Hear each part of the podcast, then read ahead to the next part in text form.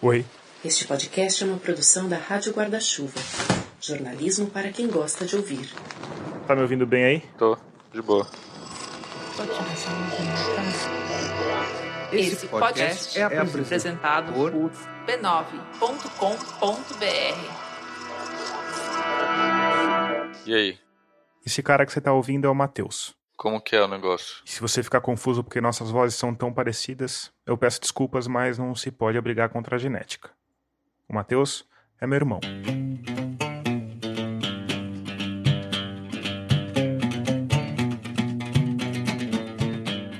Ele tem 35 anos, mora em Campinas, onde trabalha gerenciando o consultório dentário da mulher dele, a Ana Maria. E a história que a gente vai contar Começou em 2015. A Ana tava grávida da Alice. A Alice é a filha do Matheus, minha sobrinha no caso. E aí a gente tinha noção que a gente ia ter que ficar dois meses, na média, sem trabalhar. A saída foi ir até o banco e pedir um empréstimo pessoal. 40 mil reais, que é o que consegue manter a gente Lembrando que nesse valor estão incluídos os custos de se manter um consultório fechado. dois, três meses sem trabalhar. Aí eles realmente fecharam o consultório, a Alice nasceu, A Aninha ficou sem trabalhar realmente um tempo, né? Fez cesárea e tal. E aí a gente tava pagando 2.400 de parcela pro Bradesco, uma taxa de juros aí de, de 4% ao mês, né? Aí a gente conseguiu pagar isso por quase dois anos, né? Aí chegou final de 2018, o consultório começou a piorar cada vez mais, e aí começamos a entrar no cheque especial. aí chegou um momento, Em dezembro de 2018, a minha conta tava 12 mil reais negativo no cheque especial, 13% ao mês.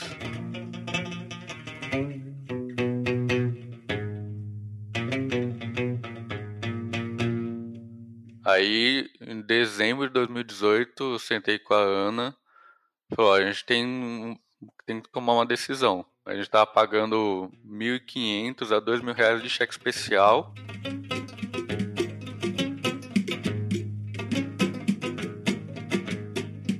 se negativarem o CPF da Ana, o consultório dá uma zica, né? Porque a gente não consegue mais comprar nada, né? Então, bom, vamos deixar minha conta negativa, esquece isso, não movimento mais.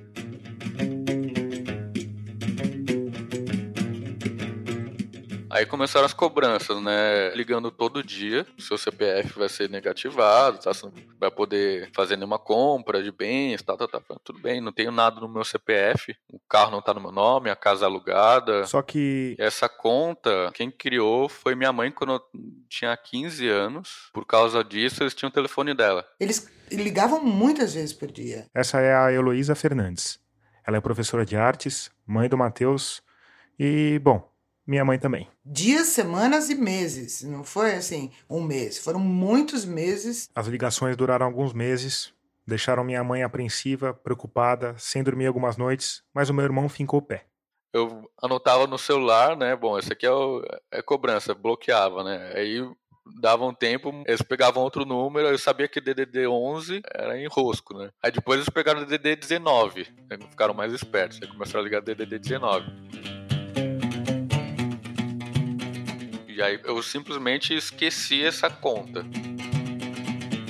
Nem sabia mais quando estava devendo.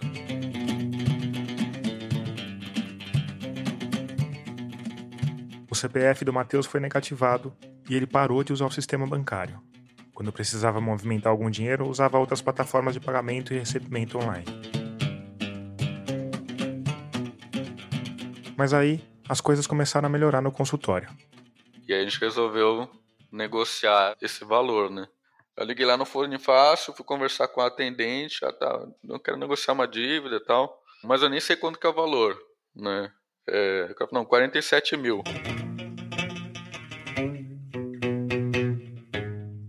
Falei, ferrou, né? Tipo. Fiz as contas, mano, paguei mais de 22 mil reais de, de cheque especial nos últimos anos. Eu falei, mano, essa tá pago, tá ligado? Tipo, já tá pago. Mas aí, em agosto de 2020, a mãe do Matheus resolveu ligar para a gerente dela, no mesmo banco Bradesco que ele tinha conta, mas em outra agência. E perguntei para ela quem poderia resolver esse caso. Então, logo foi me dado um telefone e aí eu tive acesso a uma pessoa que me deu a conta que estava em 47 mil. E aí, em seguida, eu falei para ela que eu queria negociar, como é que poderia ser o, o valor, que valor eles poderiam fazer. Então, ela me disse, me fez um cálculo e que se eu quisesse pagar à vista, sairia por 7 mil. A dívida que tinha começado em 12 mil, chegado a 47 mil, tinha magicamente virado 7 mil reais.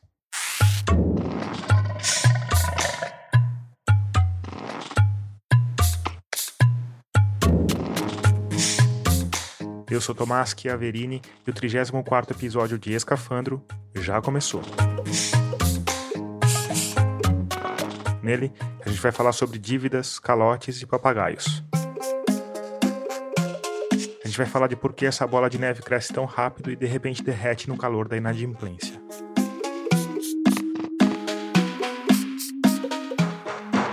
Gente vai falar de técnicas ardilosas de cobranças, de devedores impertinentes e de um gigantesco sistema de confiança que mantém as engrenagens do nosso mundo girando. Antes de adiante, eu preciso te lembrar que a Rádio Escafandro é mantida única e exclusivamente pelos ouvintes. Como você sabe, isso é feito por meio de um financiamento coletivo. Para participar é simples. Basta lá em catarse.me escafandro ou picpay.me barra escafandro e escolher o valor com o qual você quer participar. Mas existem outras formas de ajudar o projeto a seguir em frente. Você pode fazer uma boa avaliação e deixar um comentário no seu tocador de podcast, se ele te der essa opção. Pode espalhar para os amigos e pode compartilhar os episódios nas suas redes sociais. Aliás, me segue por lá. Eu estou no Twitter, no Instagram e no Facebook como Tomás Chiaverini ou como Rádio Escafandro.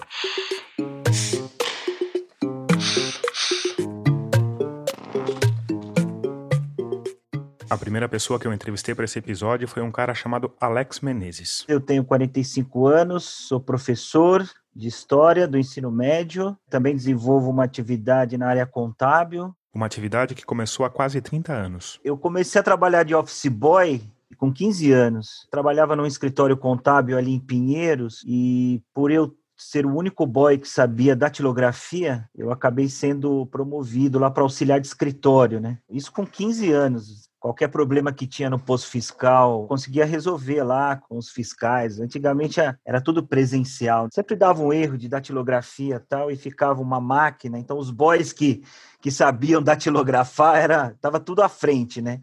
E aí eu fui fui conhecendo em loco assim, né, na prática. Hoje, para além das aulas de história, o Alex dá expediente numa empresa familiar que remonta aí desde o período do café, né, uma família tradicional aí de Jaú. E hoje a gente cuida da, do, do que sobrou dessa herança deles aí. A herança de uma fortuna que foi construída no interior de São Paulo principalmente por um homem. O grande senhor dessa história aí é, é, o tio João Ademar de Almeida Prado, que foi por muito tempo presidente do Jockey Club. A história dessa fortuna é bem curiosa. Uma pequena fábula que diz muito sobre a essência das nossas elites financeiras. Desse rescaldo aí do virada do século, do 19 por 20, as famílias tinham essa ideia de casar com membros da própria sociedade, de forma que acabou casando primo com primo e, e toda uma geração de um ramo dos Almeida Prado, lá de Jaú, acabou não podendo ter filhos, né? E aí a herança acabou ficando para a esposa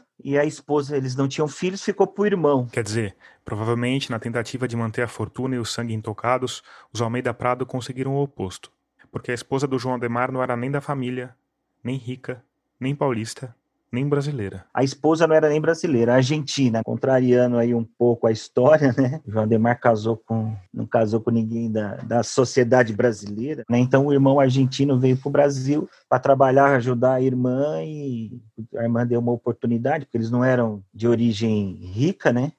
E acabou herdando tudo da irmã, né? E é mergulhado na papelada que sobrou dessa história que o Alex trabalha hoje. Você imagina que tem processo de desapropriação, precatório, mil cálculos para fazer, juros, prefeitos que não pagam. Então esbarra um pouco na área contábil e um pouco na área jurídica.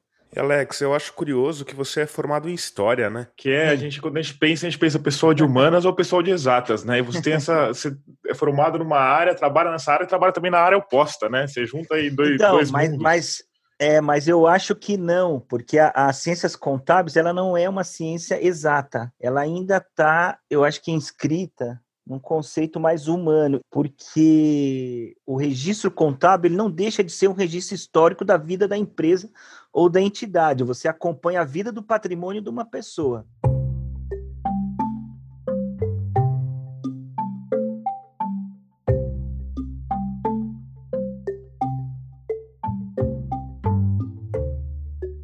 E acompanhando esses processos, sempre com um pezinho na história, o Alex foi desenvolvendo uma curiosidade especial pelas dívidas.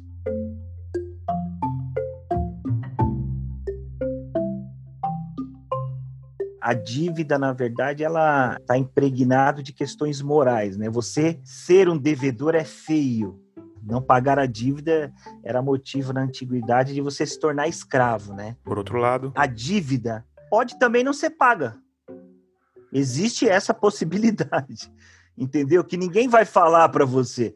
Todo mundo vai incentivar, ó, oh, não deixe seu nome sujo.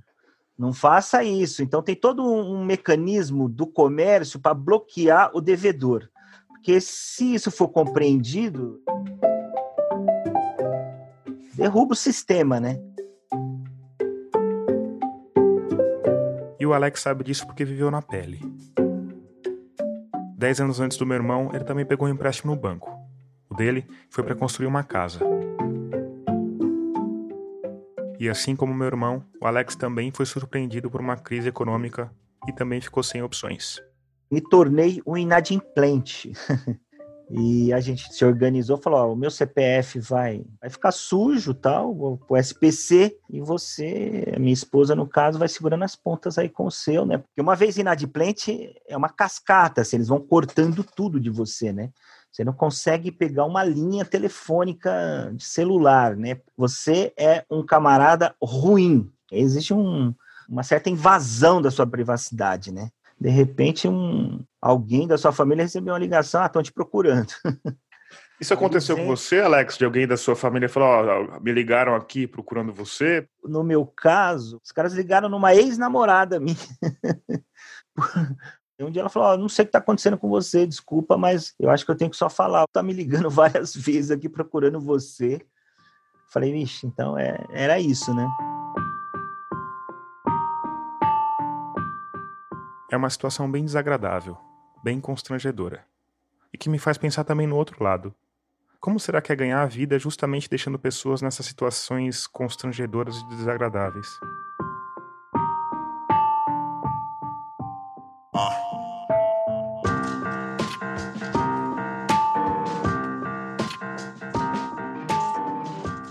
Alô? Tudo bem, Valéria? Tudo bem, você? Tudo bem também. Tá me ouvindo bem? Estou perfeitamente. Essa é a Valéria Cristina Faz. Eu trabalhei sempre com call center para algumas empresas, financiamento, cobrança de veículos.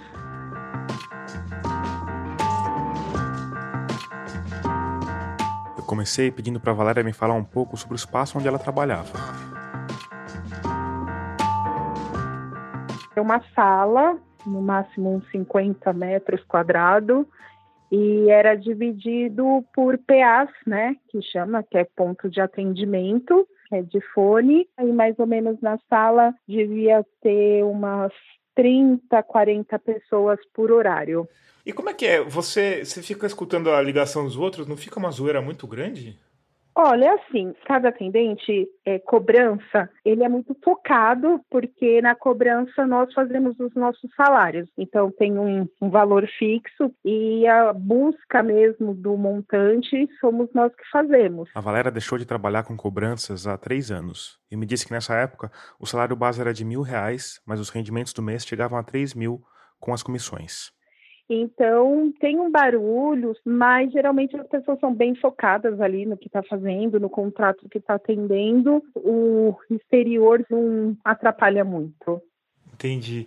E quanto tempo você trabalhava? Qual era o seu horário? Você tinha um horário fixo? trabalhava de segunda a sábado, porque cobrança não pode ter no domingo, não sei se isso mudou. Domingo é dia, é dia santo. Isso, domingo é dia santo, dia da família, então não pode trabalhar.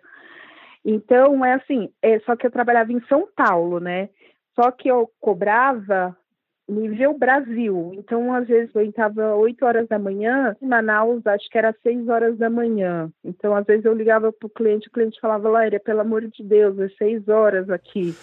Mas é, eu trabalhava na parte da tarde, eu entrava 13 horas, e saía por volta das 19, 19 30 E quantas ligações você fazia por dia, você sabe, em média? Olha, muitas, muitas ligações, porque é automático, né? Cai uma, chama, se atende, conversa, tenta reverter e assim vai.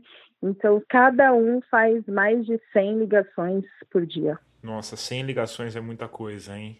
É muita coisa.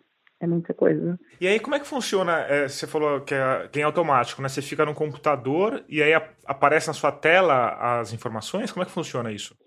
Isso, sobe na tela e aí vem o nome do cliente, o veículo, a quantidade de parcelas que estão em aberto, se já vai ter busca e apreensão, os telefones de contato, possíveis parentes, pessoas próximas, vem tudo. O banco vai até a alma. Inclusive pessoas próximas. Sim, pessoas próximas. Acontece muito de, por exemplo, você não conseguir falar com o cliente e de repente você consegue o telefone do comércio da frente. Ah, tá. Você pode dar o recado, sabe? Aquela coisa meio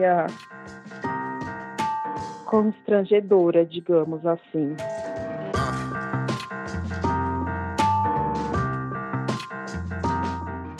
E Valéria, sempre que você trabalhou com cobrança foi em relação ao automóvel ou não? É, foi em relação ao automóvel. E aí é, tem uma, vamos dizer assim, uma facilidade que a sua barganha é assim: se o cara não paga, ele tem o carro apreendido, né? Bom de cobrar veículos, financiamentos, é exatamente isso. Porque a grande maioria dos clientes precisam do veículo, né? Então, automaticamente, eles tendem a negociar a entrar num acordo tal, principalmente pessoa jurídica, é bem mais fácil assim. E tem cliente que fala, ó, oh, eu não vou pagar porque eu estou construindo aqui a minha casa, e aí dá vontade de falar, mas não faz a garagem, porque o banco vai pegar o carro. Mas enfim. acontece. E como é que como é que é? Quais são as estratégias que você usava assim?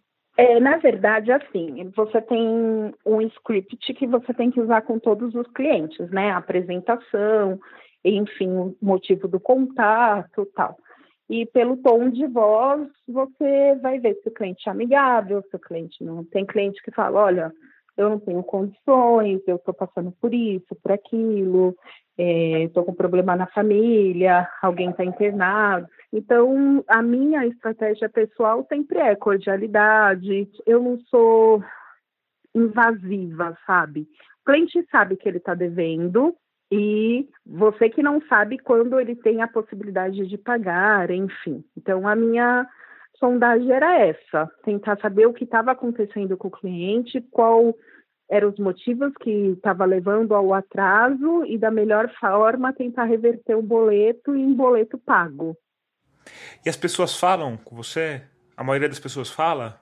Sim, a maioria dos clientes conta, fala porque tem cliente que chora, tem cliente que se abre, tem cliente que fala ah, porque eu fui traída, porque meu marido me deixou, enfim, tem cliente que joga limpo assim, fala, olha, eu não tenho condições de se eu tirar para pagar a parcela do carro, eu vou passar fome. Tem cliente que abre o coração, fala, eu não posso porque meu pai está em estado terminal no hospital, tem pessoas assim que realmente deixa a gente emocionado, porque você tem que ter empatia. Então você se coloca no lugar do cliente, não tem como você, apesar de você estar representando um banco e saber que o seu papel ali é reverter o boleto, tem momentos assim que não dá. É bem complicado. E aí, como é que é nesse. Como é que era, né? Sei lá, Volkswagen, não vai fazer diferença, mas pode ser a diferença entre a vida e a morte de uma pessoa, né? Tira... Como é que tirar o sustento de uma família, assim? Como é que era para você ser a mensageira desse tipo de notícia? Então, para mim como pessoa, né, humano, tal, é era bem difícil. Tinha momentos que eu realmente ficava muito tocada, muito mexida, mas de qualquer forma eu tinha que deixar o cliente ciente. Então, eu meio que passava para ele uma informação já que ele sabia, né? De uma forma que não deixasse o cliente pior do que ele já estava e, de qualquer forma, também não podia vestir a camisa do cliente porque eu represento o banco. Claro. E aí, quando você fecha o contrato, você ganha uma porcentagem em cima ou é um valor fixo? Não, cada boleto é uma porcentagem diferente, assim por exemplo, pessoa jurídica, era, todo mundo queria ir para o jurídico porque os, os contratos eram contratos muito altos e a comissão era muito alta. Quando eu entrei, eu fazia 30 a 60, né? Clientes que estavam em atraso há 30, 60 dias. Esses são mais fáceis de reverter. Agora, cliente 180, busca e apreensão, aí é pedir para Deus caçar o cliente, porque é muito difícil mesmo de você reverter esses boletos, assim. Mais de um ano, então. Por que, que os boletos que estão há mais tempo são mais difíceis de reverter? Porque o cliente já, já abriu mão, sabe? É aquele cara que realmente só vai pagar se acontecer um milagre, assim. Porque, assim, os contratos que estão tá mais tempo em aberto, o valor dele é bem menor.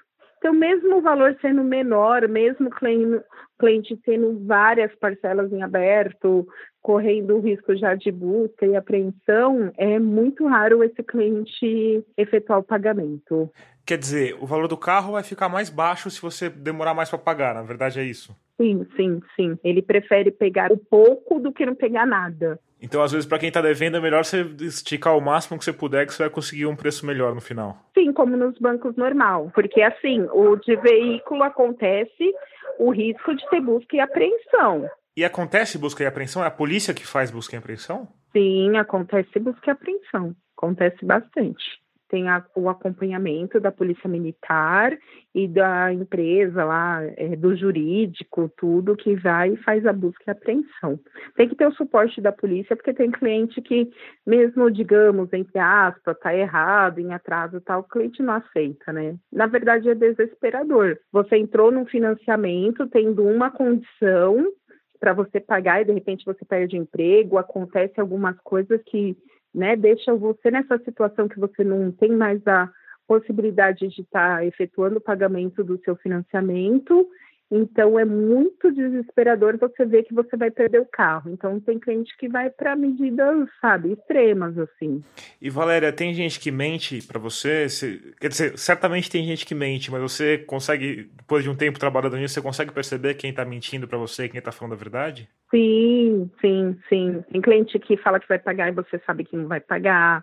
Tem cliente que já é conhecido na base. Tem cliente que já tem apelido na roda, sabe? Assim, de falar, ah, ó, pulando aqui na tela. É, tem cliente que é malandro, malandro, malandro. Tem cliente que já entra e fala, oi, Valéria, tudo bem? E aí, você de novo, sabe? Tem cliente que é tem cliente que já é malandro, já treinado. E, em geral, é quantas ligações que a pessoa recebe por mês, assim?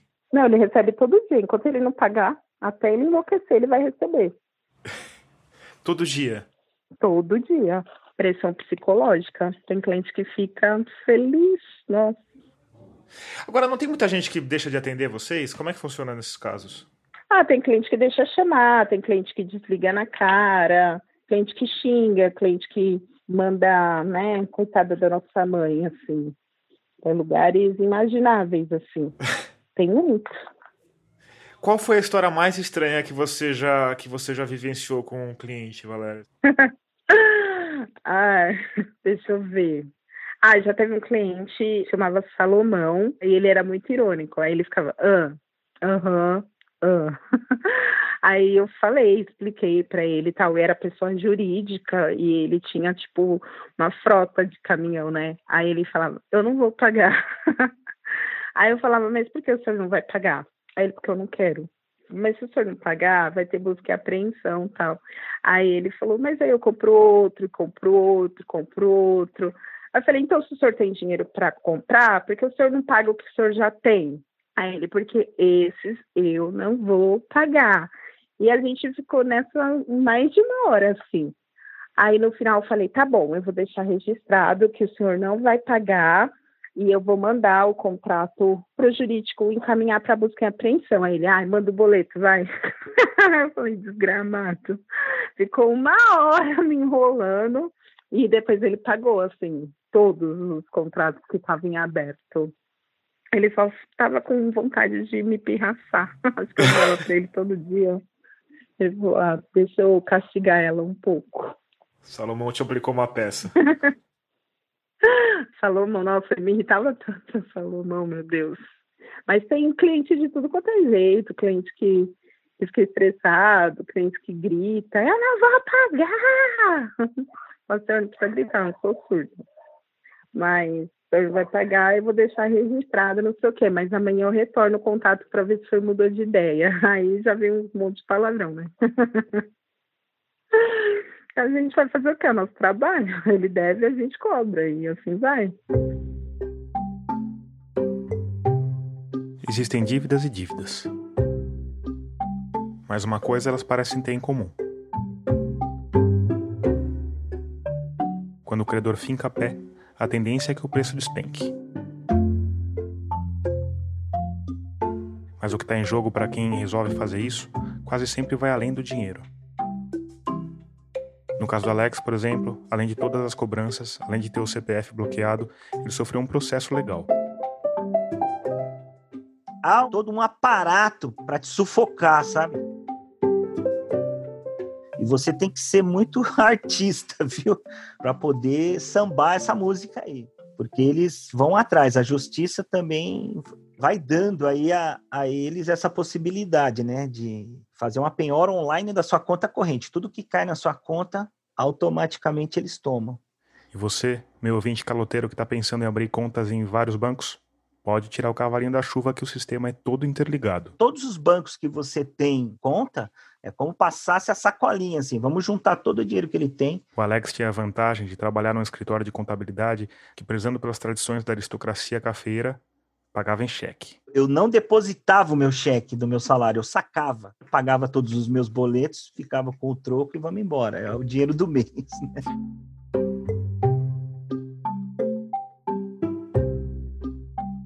Isso durou uns 4, 5 anos. O nome lá no SPC e tudo. O processo foi rolando, eu acompanhando, mas o juiz, certa vez, deu um despacho lá que já tinha se esgotado todas as possibilidades de cobrança e declarou extinto o processo.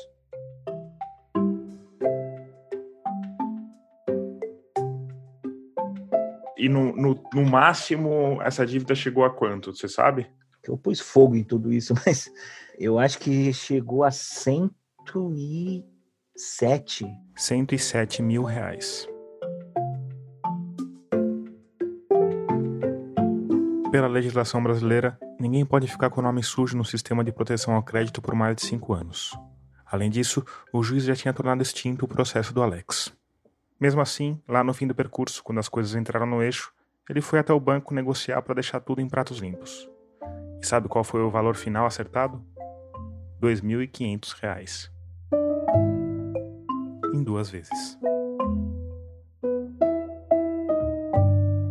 Porque... Agora, é, é, muito louco isso, né, Alex? Eu, fico, eu penso muito sobre isso, sobre essa questão, porque a gente, a maior parte da humanidade, passa o tempo inteiro trabalhando para pagar contas, que na verdade é uma coisa que é intangível, né?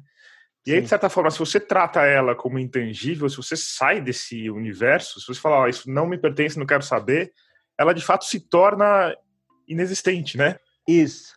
Quer dizer, eu paguei 2,5% do valor que eles disseram que eu devia.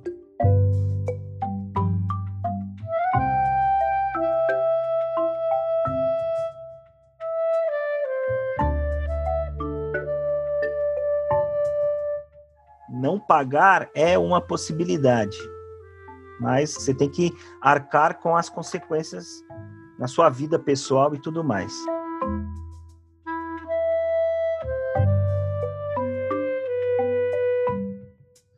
Quando alguém chega para você pedindo conselho, né, tanto pelo seu trabalho como contador, quanto pela sua experiência pessoal, você recomenda as pessoas não pagarem?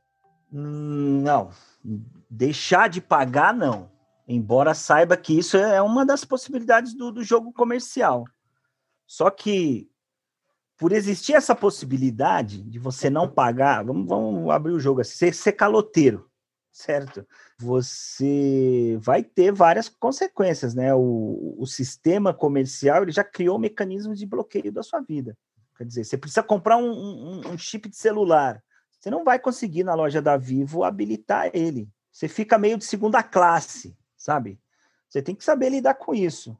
Mas eu não recomendo. Eu, eu acho que a saída é uma educação econômica financeira mesmo, né?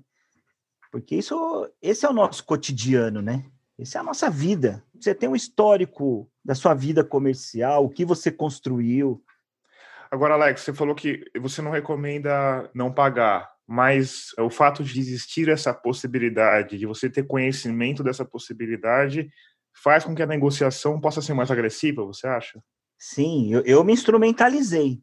Pô, senti bem que entrou com processo contra mim, então uma hora o que, que vai acontecer? Ah, vai um oficial de justiça na sua casa, então tem que ficar atento. Vai ser uma situação desagradável, muito desagradável. Mas você está lá, você é o resultado do que você faz da sua vida, né? E você era pai já, né? Você ficou em algum momento apreensivo quanto ao futuro da sua família, o seu futuro, assim?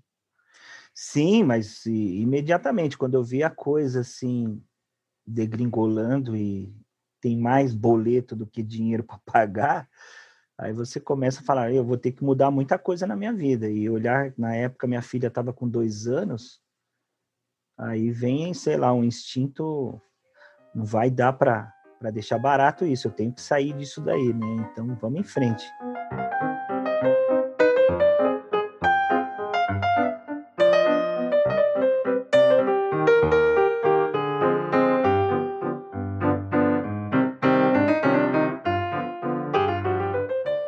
Gente ouviu o lado de quem deve, o lado de quem cobra, um pouco do lado de quem administra. Mas isso infelizmente não chega nem a arranhar a complexidade desse sistema. Para isso, para começar a entender mais ou menos como a vida das pessoas pode ser determinada por alguns dígitos brilhando numa tela, a gente precisa mergulhar mais fundo nas fossas marinhas do capital.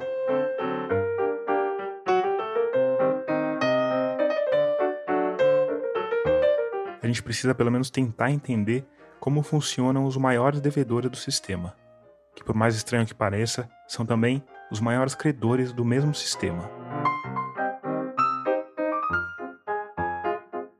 E mais, às vezes são os maiores credores e os maiores devedores ao mesmo tempo. Sim, eu estou falando dos bancos. E quem me ajudou nesse mergulho foi um cara chamado Gabriel Galípolo. Gabriel uma apresentação, por favor.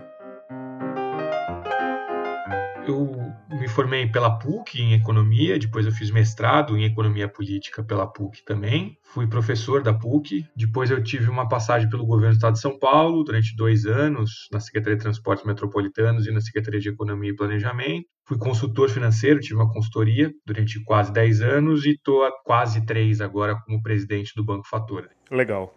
É, Gabriel, eu queria começar a nossa conversa com uma pergunta que pode parecer um pouco boba, mas que eu desconfio que não é. É, você pode explicar para quem vai ouvir a gente o que afinal é um banco?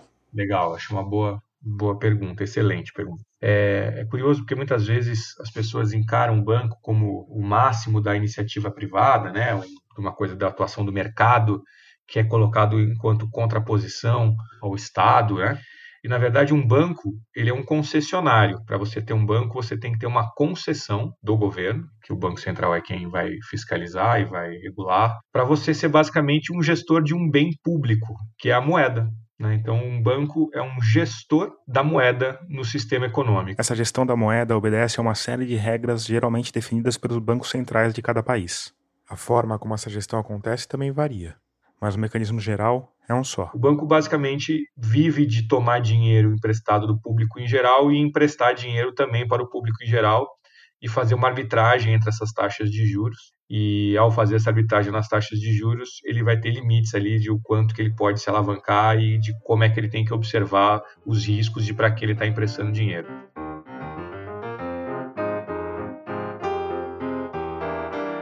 Manter esse sistema funcionando bem é vital para qualquer governo. É também um desafio e tanto. Entre outras coisas, porque ao emprestar dinheiro, os bancos, na prática, estão criando moeda.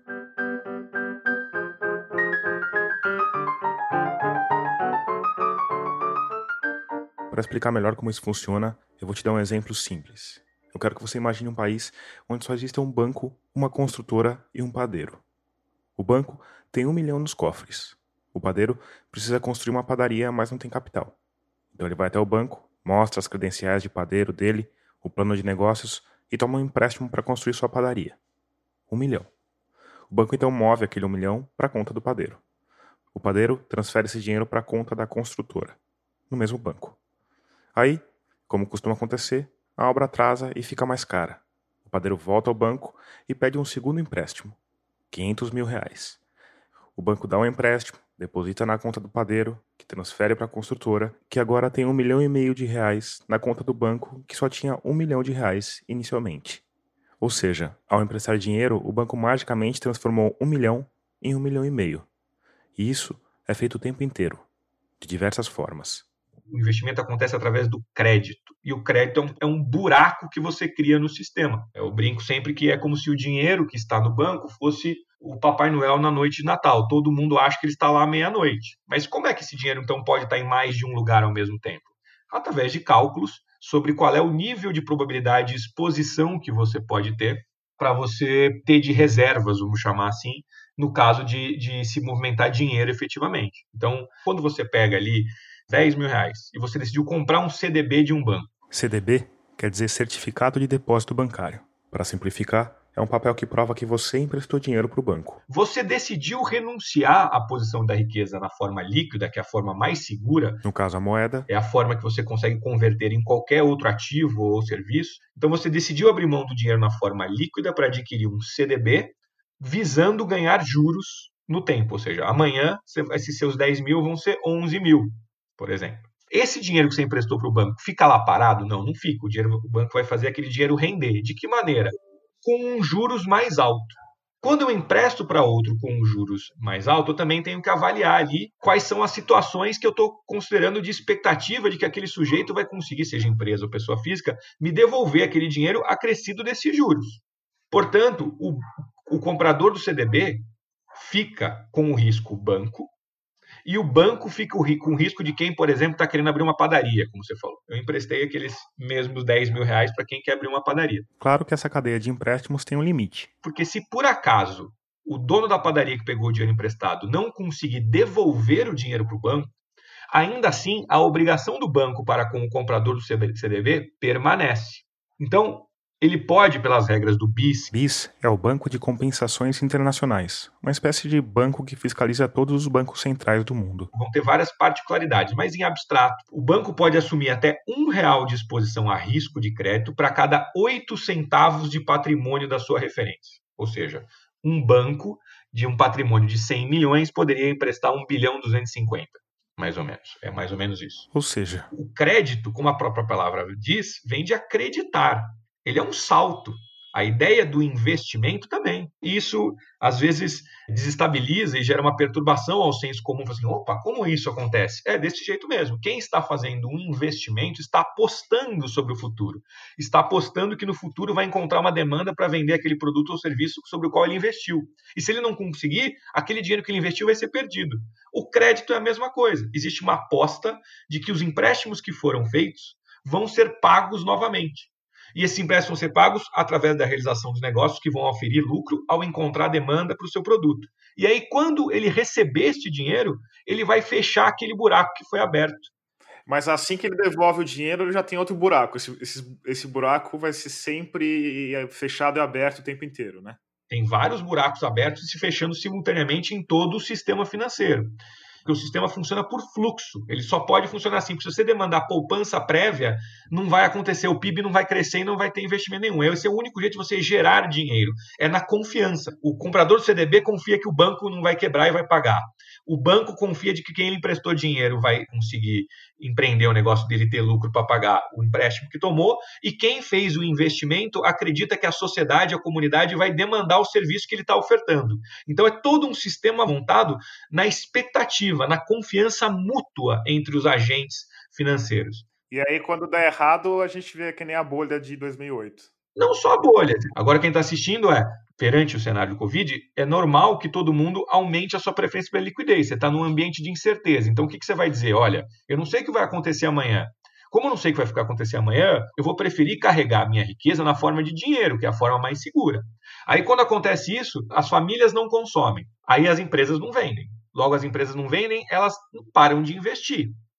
Aí elas param de investir e param de vender e começam a ir mal. E aí os bancos não emprestam para as empresas. Então todo mundo fica num cenário de preferência pela liquidez e quando acontece um cenário de preferência pela liquidez, todo mundo fica mais pobre. Então é uma ideia que aflige o senso comum, porque é uma ideia de que você, enquanto sociedade, fica mais pobre fazendo aquilo que, como indivíduo, te deixa mais rico. Que é quando todo mundo decide poupar, quando todo mundo decide preferir liquidez, a renda agregada como um todo cai. Porque a, o que é preciso entender é que viver em sociedade significa essa inter-relação, essa interdependência, que o meu gasto é renda de alguém. O meu gasto é receita de alguém. Eu paguei salários que vão gerar consumos, que vão gerar mais renda para outras pessoas, que vai gerar mais depósito à vista, que vai gerar mais possibilidade de crédito e mais estabilização do sistema. Então, o ato do dispêndio é o ato que amplia a riqueza, não o ato da poupança. O ato da poupança é um ato negativo na economia, é um ato de não gastar, de não investir, ao contrário do que está acostumado a pensar.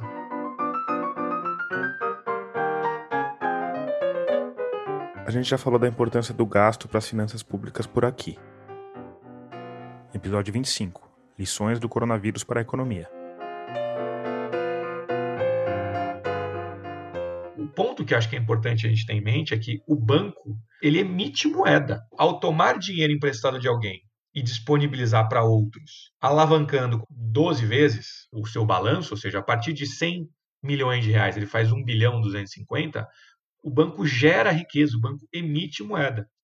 Então, ele é um concessionário para fazer esse tipo de emissão de moeda. Aí eu fiquei pensando, mas e se um banco emprestar para outro banco? E esse banco emprestar para outro banco? E para outro banco. Como é possível a economia funcionar com um buraco desse tamanho imensurável sendo escavado constantemente? Eu fiz essa pergunta para o Gabriel Galípolo depois da nossa entrevista. E ele me respondeu por WhatsApp. Existe um processo que é o que está te incomodando, incomoda o senso comum, mas está é, tá no Hegel, depois está no Feuerbach, o Marx vai trabalhar isso bem, depois vai vir o Keynes, que chama-se alienação. Alienação é quando o homem é, cria uma abstração, uma mediação com o meio, algo que é uma mediação com o meio, e depois ele exterioriza essa mediação com o meio e a partir daí ele começa a enxergar essa exteriorização de uma abstração dele como um dado, como uma determinação da natureza, algo que lhe aparece como inevitável e como uma coisa exterior, e depois deixa essa coisa exterior comandar a vida dele. Isso o homem faz com Deus, isso o homem faz com paixões, isso o homem fez com o dinheiro e você está olhando o dinheiro como se fosse uma coisa dada, como se a origem do valor estivesse no dinheiro. E você precisa lembrar que o dinheiro foi, na realidade, um pedaço de papel ao qual a gente atribuiu o valor para ser unidade de conta, reserva de valor e meio de troca. Então, o dinheiro ele pode se expandir com a maior tranquilidade, porque ele é uma abstração criada pelo homem, ele não é algo da natureza, ele não é a lei da gravidade, ele não é a quantidade de ouro que existe no mundo, ele é uma abstração que o homem cria, como as leis, por exemplo e a, o limite para ele ser criado é o limite da capacidade produtiva da economia. Então, o que os bancos estão fazendo é justamente dar crédito, que é criar dinheiro, avaliando as possibilidades das condições físicas, efetivas da economia, delas conseguirem é, validar aquele buraco. Ou seja, eu te dei o dinheiro e acho que esse dinheiro que foi gerado vai ter a capacidade de gerar capacidade produtiva para gerar renda que vai lastrear este crédito que foi gerado. Quer dizer, a gente tende a pensar que a produção é o pontapé inicial da economia. O padeiro faz pão, vende, coloca o dinheiro no banco e o banco empresta esse dinheiro. Mas na verdade é o contrário. O dinheiro geralmente vem antes da produção. na forma de crédito. Que você precisa ter dinheiro para você produzir. Se todo mundo, se ninguém investir, ninguém produz. Então por isso que a poupança não vem previamente.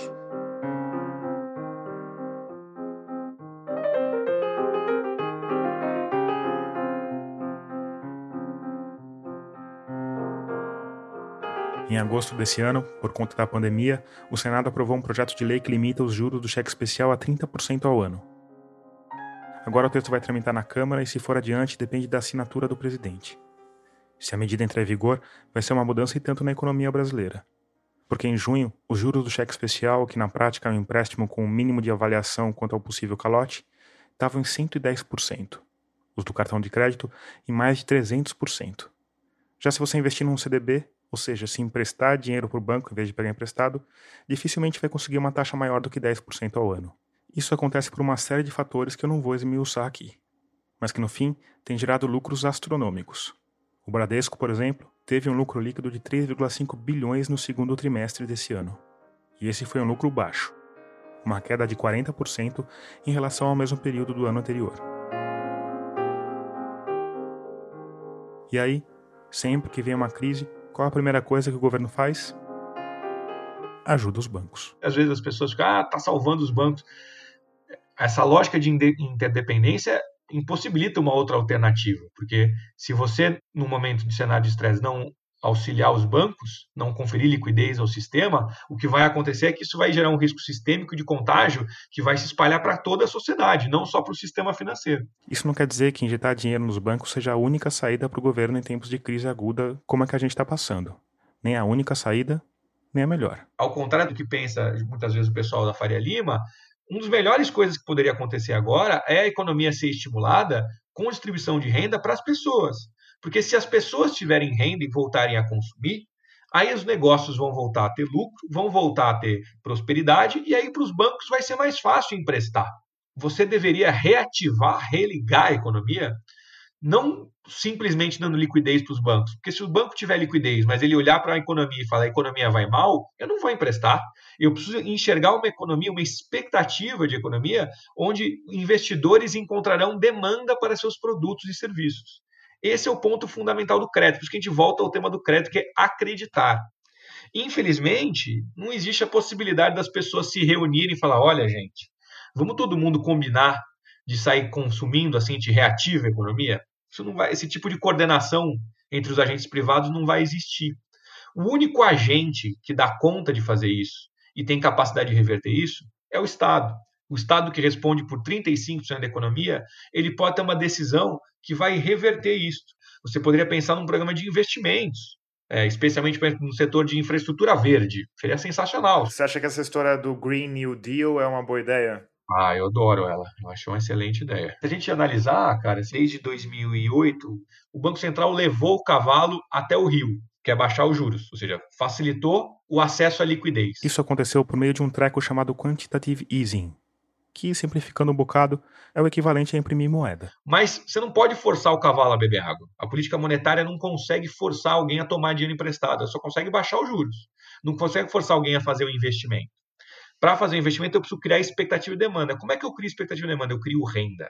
Alguém precisa investir. Quem deveria investir nesse caso? O Estado pode investir. Aonde eu investiria se eu fosse o governo? Poxa, eu investiria numa infraestrutura social que seja amigável com o meio ambiente. Esse é um futuro do desenvolvimento que representa uma agenda, é, que eu acho que faz sentido para o século XXI, de interromper essa alienação que o homem criou em relação à natureza e em relação ao mundo, onde você possa criar uma sociedade um pouco mais harmoniosa, tanto entre os homens e do homem para com o mundo, com a natureza. E acho que já existe hoje, tanto no tecnológico quanto de recursos, para a gente pensar em indústrias, motores, infraestrutura, saneamento, redução de emissão de poluentes no ar e na água, tudo isso de uma maneira muito mais amigável com o meio ambiente, que tem a capacidade de gerar emprego e que simultaneamente tem a capacidade de gerar qualidade, melhoria na qualidade de vida das pessoas, porque vão ter acesso a serviços públicos de melhor qualidade que são essenciais para a subsistência e enquanto coletividade, porque é uma coisa que melhora para todo mundo. Uma linha de metrô melhora a vida, inclusive não só de quem anda de metrô, mas de quem não anda de metrô. Reduz a emissão de poluentes, facilita deslocamento, tempo em casa com a sua família, e assim é com saneamento básico, assim vai ser com ocupação do solo, assim vai ser com educação, assim vai ser com saúde, assim vai ser com uma série de setores que eu acho que a gente poderia analisar para assim conseguir retomar o emprego, retomar o crescimento de uma maneira mais sustentável e que possa melhorar a qualidade de vida da sociedade como um todo, que é o que a economia devia fazer. A economia, infelizmente, transformou essa ciência de dizer como é que você ganha dinheiro, ou de você ser um influenciador digital, falando para as pessoas que se elas acordarem às quatro da manhã e economizarem alguns reais, em vez de comer fora e tomar três cafezinhos, tomar dois cafezinhos, elas vão ficar ricas, que é uma, é uma ilusão, né? E ela, a economia devia, na verdade, voltar aquilo que o Marshall dizia, que é ser uma ciência para melhorar a qualidade da vida do, da mulher e do homem comuns, né? É uma ciência moral, basicamente, né?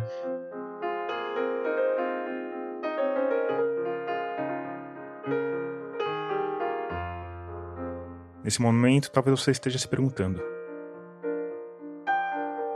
que raio de banqueiro é esse que critica o pessoal da Faria Lima e desdenha dos economistas influenciadores? Gabriel Galípolo, se explique, por favor. É, eu acho que o que está acontecendo, a gente está passando uma, uma ética, uma lógica desses influenciadores digitais, né? Lógico, você precisa ter controle orçamentário, você, não, é, você tem que ter planejamento orçamentário, educação financeira é fundamental, é fundamental. E esta lógica de educação financeira que é controlar os seus gastos, saber onde é que está sendo gasto as coisas, saber quanto custam as coisas, não querer, não, não tenha dívidas, porque realmente o que acontece, a verdadeira divisão da sociedade é entre aqueles que os juros são a seu favor, ou seja, o tempo corre a seu favor, porque você está recebendo juros, versus aqueles que o tempo corre contra você, porque você está pagando juros. Então, você, enquanto pessoa física, tem que tomar cuidado com o tipo de dívida que você toma. Quando diz não tem a dívida, não tem a dívidas que são excessivas, né? Porque no final do dia, toda empresa vai ter que tomar dívida para fazer investimento, e você vai ter que tomar uma dívida para comprar um imóvel, para comprar um automóvel, não tem jeito, mas ter o controle sobre isso, sobre o seu fluxo de caixa, sobre a expectativa, isso está tudo certo, é isso mesmo que tem que ser feito. Só que a gente migrou disso para uma outra lógica que está se vendendo e que o sujeito vai assistir meia dúzia de coisas no YouTube ou no Instagram e a partir disso vai se transformar um trader, né? E vai viver disso, de comprar e vender ações no dia a dia e ganhar dinheiro com isso e ficar rico com isso.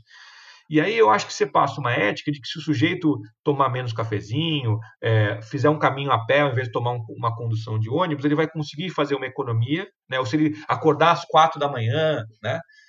É, o que me preocupa é por trás da lógica de que se você se esforçar, você consegue, tem uma lógica reversa que é: se você não conseguiu é porque você não se esforçou.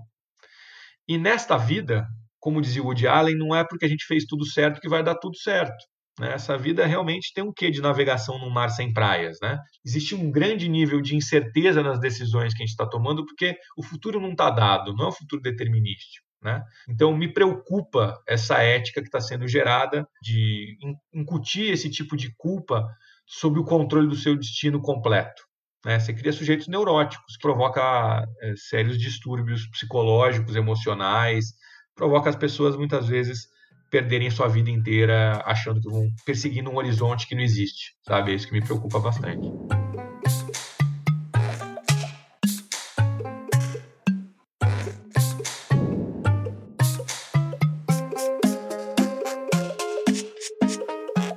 Antes de terminar, eu quero te dar uma notícia que envolve a Rádio Guarda-Chuva, nosso coletivo de podcasts feitos por jornalistas. É que ainda nesse mês, entre os dias 21 e 25, a gente vai fazer uma oficina de podcasts. As aulas, que vão ser todas online, por motivos óbvios, vão ser dadas pela Juliana Dantas, do Finitude, pela Gabriela Maier, do Põe na Estante, e por mim. O curso está bem legal, bem caprichado, e a gente vai falar um pouco de tudo que envolve essa coisa de contar história em áudio. Vamos falar de equipamentos e programas, de locução, de roteiro, de edição, do mercado de podcasts no Brasil e no mundo, de monetização, de interação com o público e no fim a gente ainda vai montar um podcast junto. Enfim, se você se interessou, vai lá em radioguardachuva.com.br e dá uma olhada nos valores e horários. Agora tem um último recado, mas que vai ser dado pela minha colega de Rádio Guarda-Chuva, Gabriela Maier. Gabi, Oi, escafandristas! Depois de terminar aqui, vai lá dar o play no Põe que essa semana teve dobradinha. Rodada dupla de conversas literárias. Saiu episódio bônus sobre o livro novo da Helena Ferrante, A Vida Mentirosa dos Adultos, obra aguardadíssima pelos fãs e pelas fãs da escritora italiana que assina com esse pseudônimo. E episódio da temporada regular, em que estamos lendo autores e autoras brasileiros contemporâneos. Falamos sobre Igor na Chuva, livro do paulistano Hugo Guimarães. Vai lá ouvir.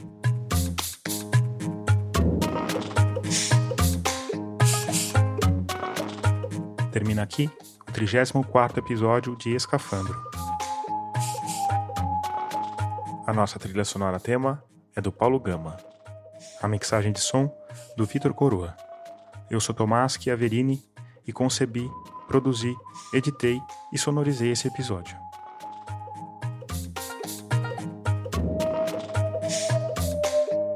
Obrigado por escutar e até o próximo mergulho daqui a 15 dias.